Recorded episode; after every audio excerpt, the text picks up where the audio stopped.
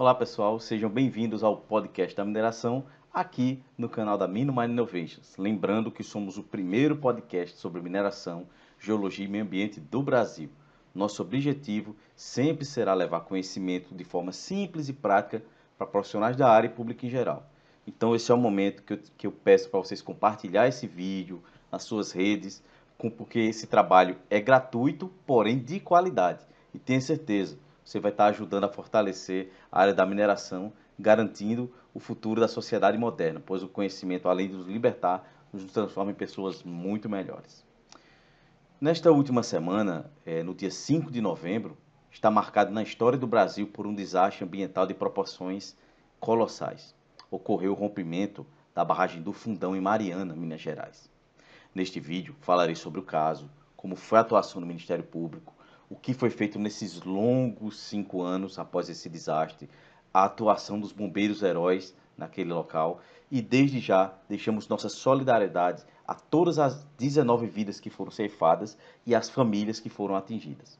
Meu nome é Johnny Peterson e vamos a mais este vídeo aqui no podcast da mineração.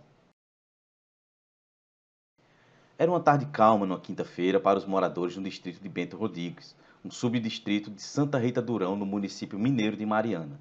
O subdistrito encontrava-se a 35 quilômetros de Mariana e a 124 quilômetros de distância da capital do estado, Belo Horizonte.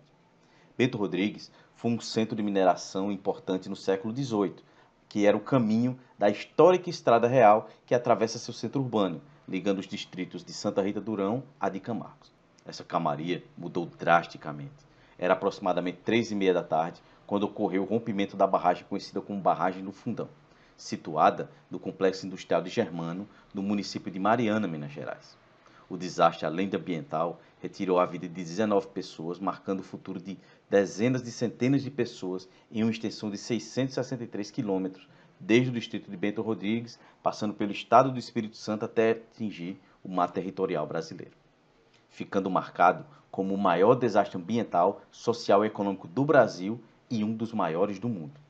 A grosso modo, a atividade de retirar o minério da natureza chama-se lavra. A lavra do minério de ferro basicamente funciona em separar a parte valiosa da não valiosa. Esse material sem valor denomina-se rejeito. Esse rejeito é armazenado numa estrutura chamada barragem, que deve ser grande o suficiente para receber todo o rejeito retirado da mina.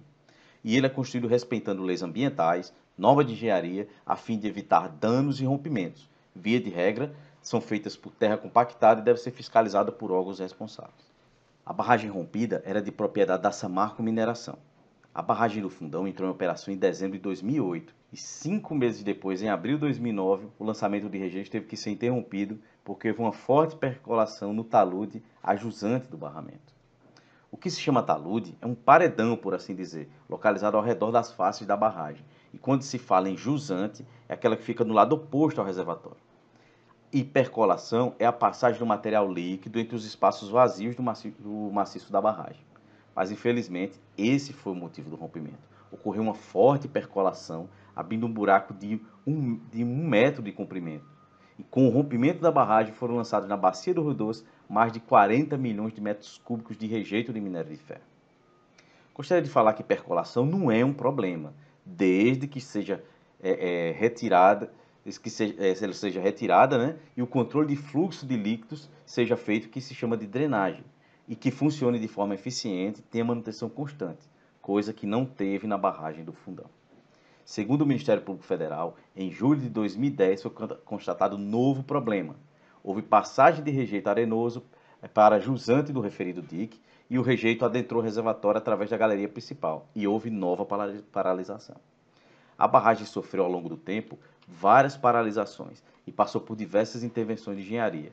Entre essas obras, constatou-se a construção de um recuo não previsto no projeto original e não necessitado pelo poder público. O empreendimento sob gestão da Samarco Mineração, empresa controlada pela Vale e pela BHP Billiton, estava localizado na bacia do rio Alaxó do Norte, afluente do Rio do Carmo, que é afluente do Rio Doce. Com o rompimento da barragem, foram lançados rejeitos de minério de ferro e sílica, totalizando 40 milhões de metros cúbicos, como eu já informei, e outros 16 milhões de metros cúbicos continuaram escoando lentamente. Esse rejeito Após o rompimento, formou uma onda imensa, atingindo a barragem de Santarém, localizada a jusante, erodindo parcialmente a região superior do maciço da estrutura e galgando seu dique, aumentando seu volume, incorporando com os rejeitos que estavam ali acumulados. Em seguida, soterrou parte do subdistrito de Bento Rodrigues, percorreu 55 quilômetros até desaguar no Rio do Carmo, atingindo várias localidades rurais, como as comunidades de Paracatu de Baixo, Camargos, Águas Claras, Pedras, Ponte do Gama, Gesteira, além dos municípios mineiros de Barra Longa, Rio Doce e Santa Cruz de Escalvado. No trecho entre a barragem do Fundão e a usina hidrelétrica Risoleta Neves, também conhecida como Candonga, a passagem da onda de rejeitos ocorreu de forma mais violenta, acarretando um transbordamento de um grande volume de rejeitos para as faixas marginais do rio Gualaxó do Norte e Rio do Carmo, soterrando a vegetação aquática e terrestre, destruindo habitats e matando animais.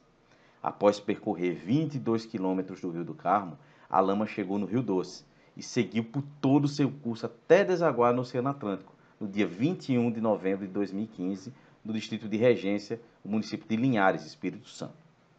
À medida que a onda de rejeitos avançava na calha do Rio Doce, sua força inicial foi dissipando, gerando nesse trajeto danos associados à poluição hídrica, mortandade de animais e interrupção do abastecimento e distribuição de água em vários municípios, como Governador Valadares em Minas Gerais, Baixo Guandu e Colatina, ambos no Espírito Santo. No site do Ministério Público, demonstra uma linha do tempo com detalhes e decisões liminares, bem como o termo de compromisso socioambiental. Vou citar aqui as primeiras que, na minha opinião, se tornaram a base para a busca de reparação. O desastre ocorreu no dia 5 de, de, é, de novembro. E em 9 de novembro foi criada a liminar que obrigava Samarco Mineração e Poder Público a preservar provas para reparar danos pelo desastre. A decisão judicial aconteceu em medida cautelar proposta pelo Ministério Público Federal e pelo Ministério Público do Espírito Santo. No dia 13 de novembro, o Ministério Público Federal e o Ministério, Ministério Público de Minas Gerais iniciou a investigação conjunta sobre o rompimento da barragem, com esforços concentrados para a responsabilização pelos danos socioambientais e socioeconômicos. Em 16 de novembro, no Espírito Santo, os Ministérios Público Federal, do Trabalho e Estadual assinaram um compromisso socioambiental, que é o TCSA, preliminar e emergencial, com a empresa Samarco o acordo objetiva proteger os direitos das populações e dos trabalhadores e trabalhadoras afetados pelo desastre envolvendo a barragem do Fundão, pertencente à empresa em Minas Gerais, bem como garantir também as provas do ocorrido sejam preservadas para futura reparação dos danos e a adoção de medidas emergenciais para que o impacto socioambiental causado seja o menor possível. Em 16 de 11, no Espírito Santo, os Ministérios Públicos Federal, do Trabalho Estadual, assinar o termo de compromisso socioambiental, TCSA preliminar e emergencial com a empresa Samarco Mineração. O acordo objetiva proteger os direitos das populações e dos trabalhadores e trabalhadoras afetados pelo desastre envolvendo a barragem do Fundão pertencente à empresa em Minas Gerais. Também garantir que as provas do ocorrido sejam preservadas para a futura reparação dos danos e a adoção de medidas emergenciais para que o impacto socioambiental causado seja o menor possível. E também em Minas Gerais, o Ministério Público Federal e Estadual firmaram um termo de compromisso preliminar com a empresa Samarco, estabelecendo caução socioambiental de 1 bilhão de reais para garantir o custeio de medidas preventivas emergenciais, mitigatórias, reparadoras ou compensatórias mínimas decorrente do rompimento da barragem de rejeitos em Mariana. Em 2 de março de 2016, foi criada a Fundação Renova, que é uma organização não governamental sem fins lucrativos que foi constituída por um termo de transação e de ajustamento de conduta, o TTAC, e iniciou suas operações em 2 de agosto daquele mesmo ano. Ela tem o dever de reparar os danos causados pelo rompimento da barragem do Fundão, ocorrido em novembro de 2015, nas instalações da mineradora Samarco, lá em Bento Rodrigues. O termo de transação e ajustamento de conduta é uma opção inovadora ao convencional modelo de solução judicial de conflitos e define o escopo da atuação da Fundação Renova, formado por 42 programas e projetos que estão implementados na área impactada no Rio Doce e seus afluentes. O acordo firmado por dezenas de entidades entre órgãos da federação, como IBAMA, ICMBio, a, a, ANA e órgãos estaduais e municipais, bem como as empresas Samarco, Vale e BHP, e também representantes do Comitê de Bacias, estabeleceu diretrizes de como o processo seria desenvolvido. Em junho de 2018, a Fundação Renova as empresas Samarco, BHP e Vale e os ministérios públicos e defensorias no âmbito federal e do Estado de Minas Gerais e Espírito Santo assinaram o TAC, que é o Termo de Ajustamento de Conduta, nesse caso para a governança. O acordo cria instâncias para a inclusão popular nas estruturas de tomada de decisão dos programas reparatórios e compensatórios.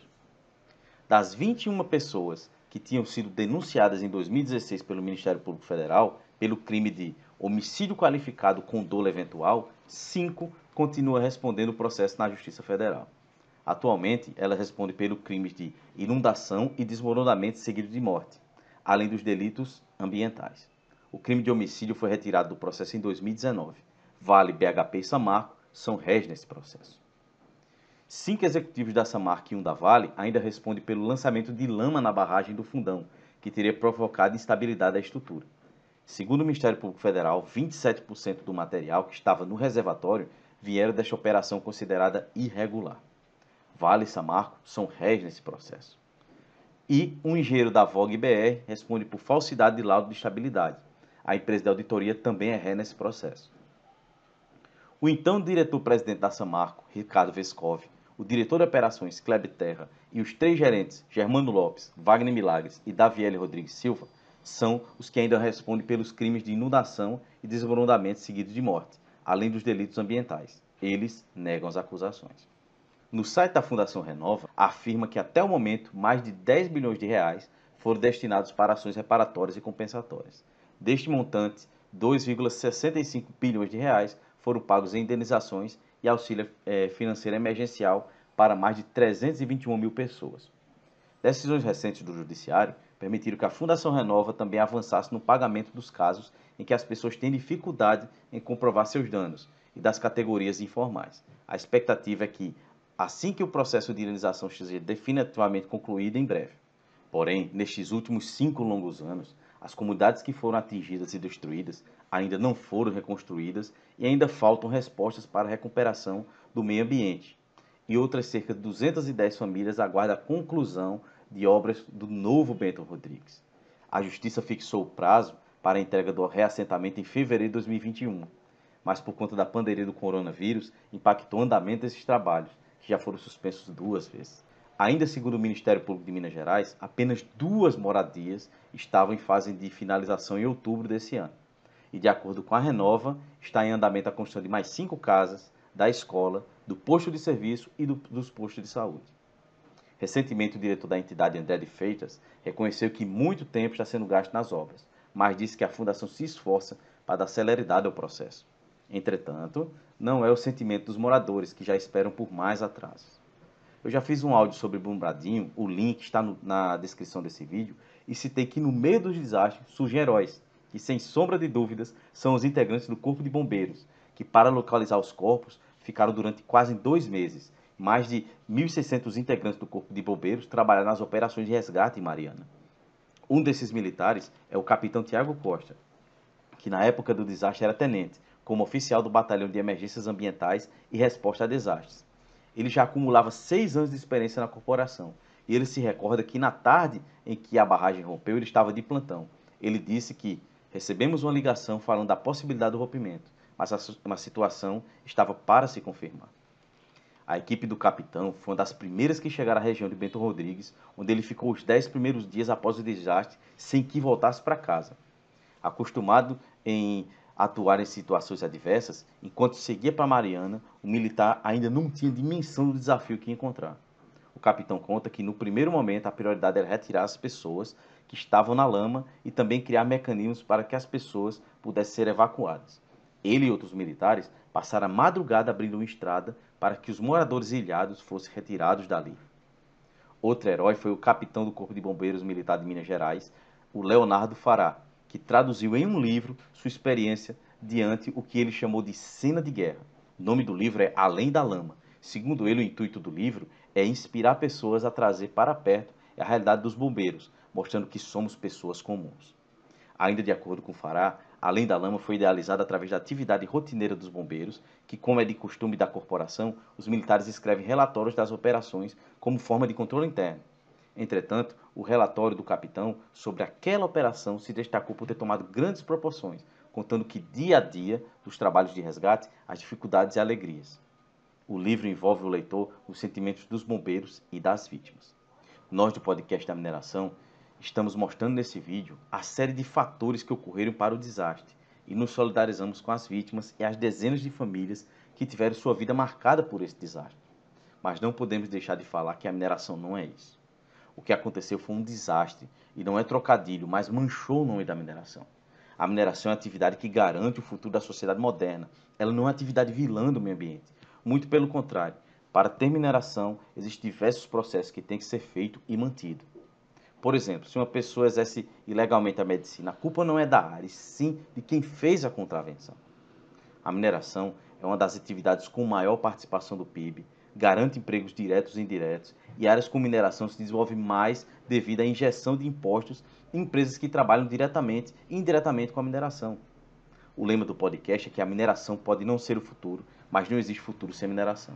Por isso defendo tanto essa área como me apaixonei e que merece esclarecimentos para a sociedade do que aconteceu e que tem responsáveis, mas não é a atividade da mineração. Novamente, um abraço forte e solidariedade com os atingidos. Deixamos o podcast da mineração aberto para as empresas envolvidas se manifestarem e esclarecer sobre o ocorrido e suas atividades. Meu nome é Johnny Peterson, este é o podcast da mineração aqui no canal da Mino Mine Innovations e até o próximo vídeo.